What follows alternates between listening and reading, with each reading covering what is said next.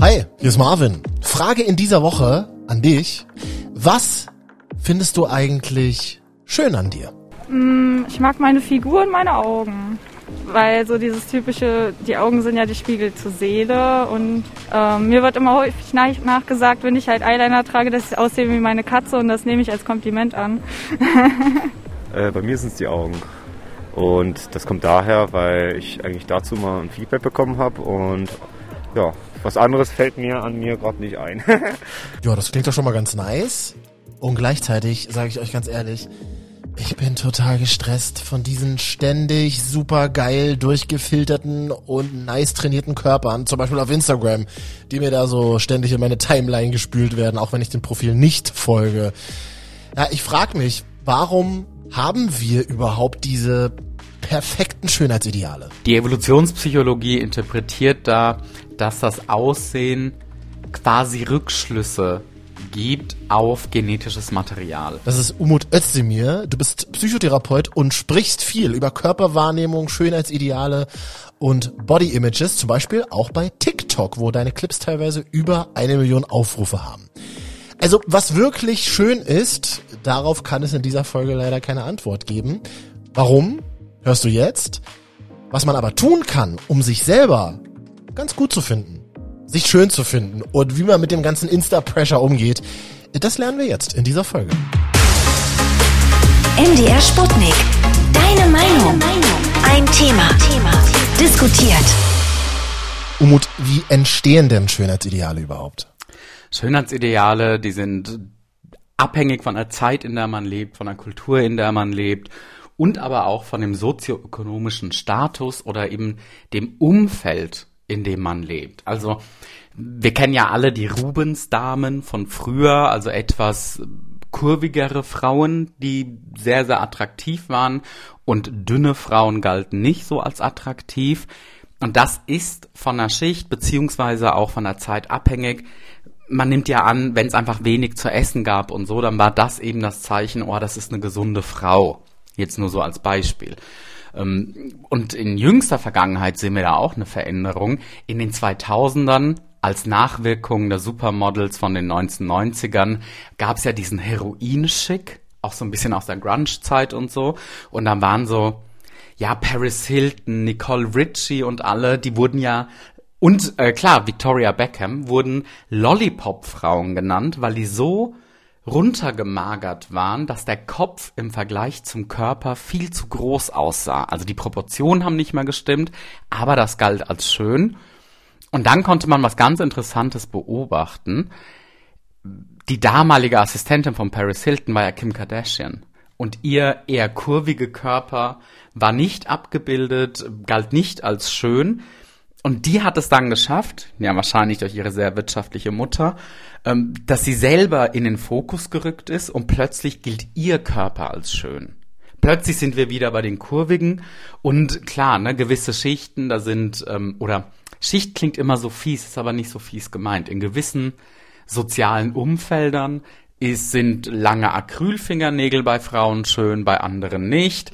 In gewissen, also bei Hipstern in Großstädten sind Bärte wunderschön, woanders dann nicht. Also es ist wirklich abhängig, wann leben wir eigentlich wo und mit wem. Und wie sieht das heute im Jahr 2022 aus?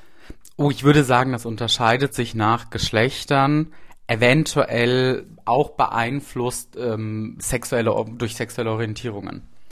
Und zwar, wenn wir uns äh, Frauen anschauen, dann sehe ich in Mitteleuropa auf Instagram einerseits die hellblonden Frauen, die überall Pampasgras haben. Also Schönheitsideal wirkt sich auch auf Einrichtungen sogar aus.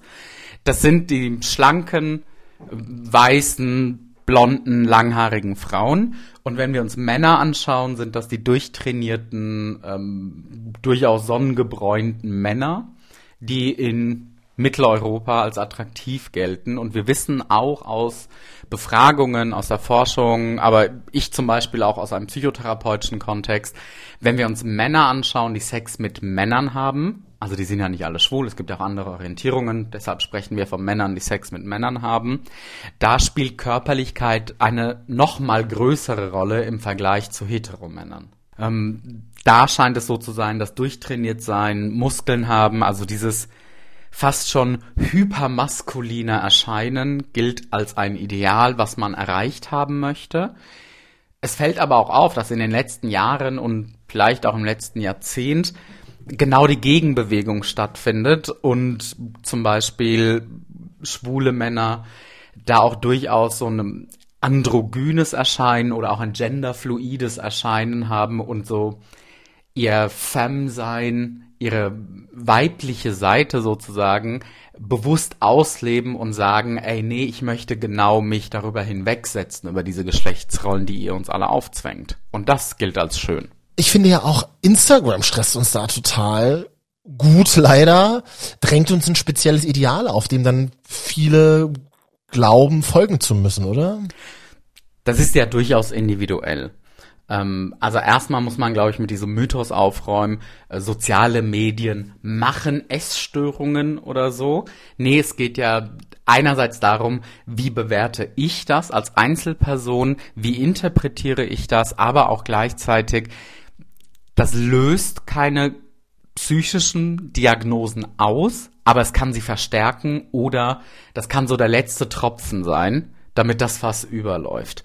Ähm, wenn man sich natürlich die ganze Zeit mit diesen Menschen vergleicht und dann völlig außer Acht lässt, dass da eventuell auch Facetune und Photoshop und so eine Rolle spielen, das, was halt früher in Magazinen waren, ist jetzt allgegenwärtig auf den sozialen Medien, dann kann das sehr stark auf den Selbstwert schlagen, auf die Psyche und man befindet sich plötzlich in so einem Teufelskreis, wo man versucht, einem gar nicht erreichbaren Schönheitsideal hinterher zu eifern. Okay, und wie kann ich das stoppen für mich? Also Insta löschen oder?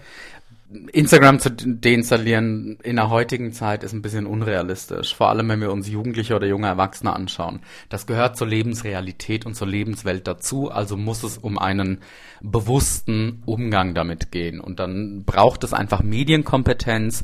Und es gibt ja jetzt immer mehr und mehr auch ähm, Seiten oder Kanäle, die bewusst darauf aufmerksam machen, hey, guckt mal, hieran erkennt ihr, da wurde ein Filter benutzt, da wurde irgendwie nachgebessert und so weiter.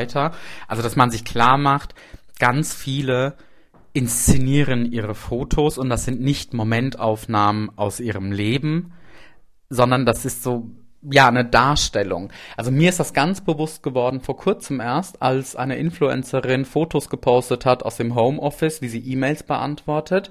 Und die ist komplett geschminkt, Haare sind frisiert, super angezogen, alles ist ordentlich.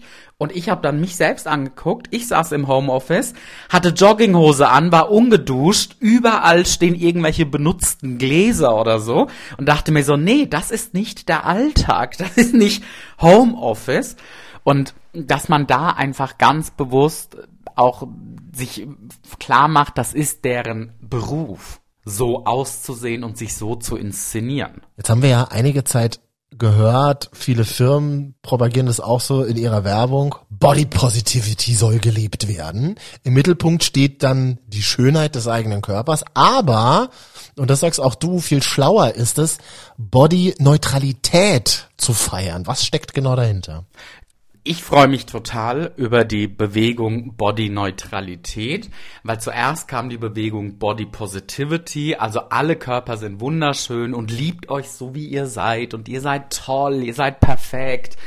Und da muss man ganz realistisch, als Psychotherapeut muss ich da sagen, das ist bei vielen Menschen nicht so. Viele Men oder einige Menschen hassen sich vielleicht sogar im allerschlimmsten Falle, andere finden Dinge an sich nicht gut und dieses manches nicht gut finden ist eine sehr realistische Einschätzung. Ich halte es für viele Menschen ein viel zu hoch gestecktes Ziel, dass man sich liebt, so wie man ist. Ich meine, seien wir mal ehrlich, ich liebe auch nicht jeden Tag alles an mir. Ich habe auch Momente, wo ich mir denke, uh, da ist jetzt vielleicht ein Kilo zu viel oder hm, wo kommen denn diese Falten plötzlich her oder dieser Pickel oder so. Und Body-Neutralität, da geht's quasi genau darum, dass man sich okay findet, so wie man ist, dass man sich akzeptiert, so wie man ist, auch mit dem ein oder anderen Kilo zu viel oder dem ein oder anderen Haltungsfehler oder eben den kleinen Dingen, die man für sich selbst vielleicht als Makel wahrnehmen würde und einstufen würde. Ja, und gleichzeitig frage ich mich, warum bewerten wir denn überhaupt ständig das Äußere, beinahe schon intuitiv? Die Evolutionspsychologie interpretiert da, dass das Aussehen quasi Rückschlüsse gibt auf genetisches Material. Und wenn wir zurückschauen, evolutionär, geht's ja, der erste Grund, warum Menschen Sex hatten, ist, oder auch andere Tiere, eigentlich waren es ja zuerst andere Tiere, ähm, da geht's ja um Fortpflanzung. Und wenn ich mich fortpflanzen will, aus evolutionärer Sicht zumindest, dann suche ich ja möglichst gesunde Menschen oder Individuen, damit ich mit denen möglichst gesunde Nachfahren, Kinder habe. Und bei gutem genetischen Material sind Gesichter eher symmetrisch, beziehungsweise Männergesichter sind eher kantig, der Kiefer ist sehr markant. Bei Frauen reden wir von, also bei Cis-Frauen reden wir von eher breitem Becken. Da wird auch wissenschaftlich immer so eine Hip-to-Waist-Ratio ausgerechnet, also Taille zu Hüfte. Und wenn, das zeigt sich einfach in Befragungen, die Frauen, die einen bestimmten Wert haben, werden im Durchschnitt als attraktiver bewertet von anderen Heterozis-Männern als Frauen, deren Ratio davon abweicht.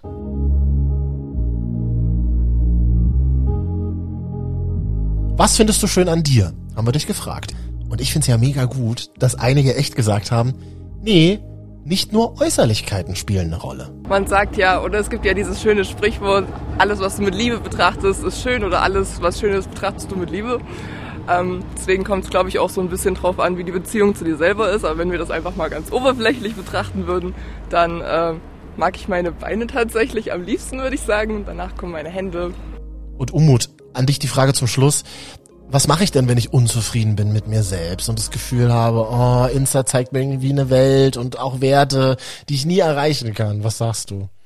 Also was ich in einer Psychotherapie machen würde, ist erstmal äh, den größeren Rahmen anzusehen, weil erfahrungsgemäß ist mein Eindruck, sind das nicht nur Menschen, die irgendwelchen anderen wegen ihres tollen Aussehens folgen, sondern die folgen auch gleichzeitig ähm, Menschen, die nur am Rumreisen sind, gleichzeitig Menschen, die irgendwie nur Designermöbel in der Wohnung stehen haben und denken so, sie müssten alles haben. Und vergessen völlig, hey, die Person, die Designermöbel hat, die hat wahrscheinlich kein Geld, um ständig herumzureisen. Die Person, die ständig herumreist, die hat wahrscheinlich keine Designermöbel zu Hause. Und die Person, die 24-7 jeden Tag stundenlang Sport macht, die macht das wahrscheinlich irgendwie beruflich.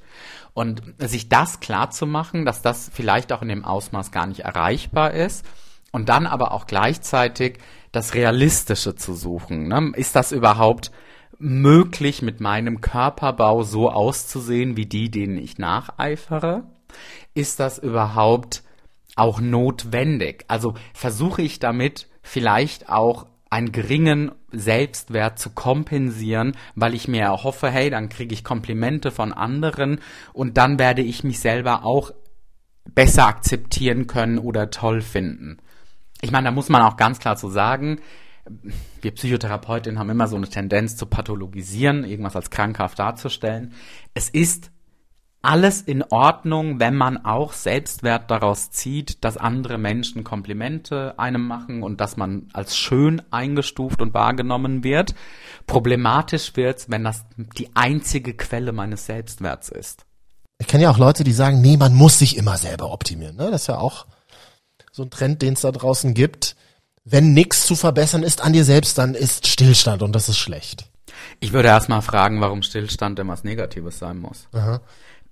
Wenn wir unseren Körper so akzeptieren, wie er ist, dann bedeutet ja Stillstand eigentlich so ein wohlwollendes State of Mind.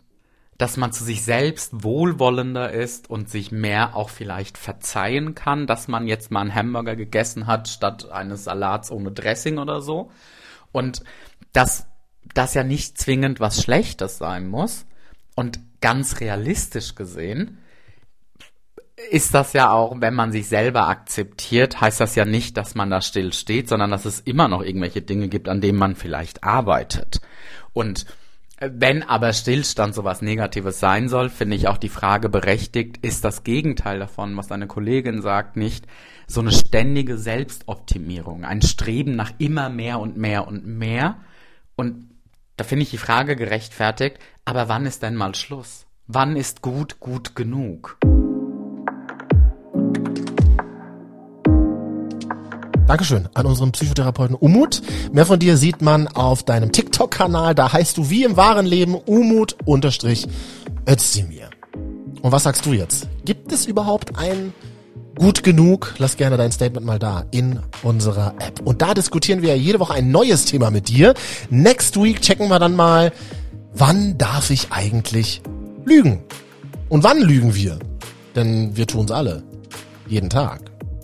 Neue Folge, neuer Podcast nächsten Donnerstagnachmittag dann in der ARD Audiothek und auch auf Spotify. Ja, wenn euch diese Folge gefallen hat, dann gebt uns gerne mal fünf Sterne bei Spotify. Ich bin Marvin. Bis zum nächsten Mal. Ciao. MDR Sputnik. Deine Meinung. Ein Thema. Thema. Diskutiert.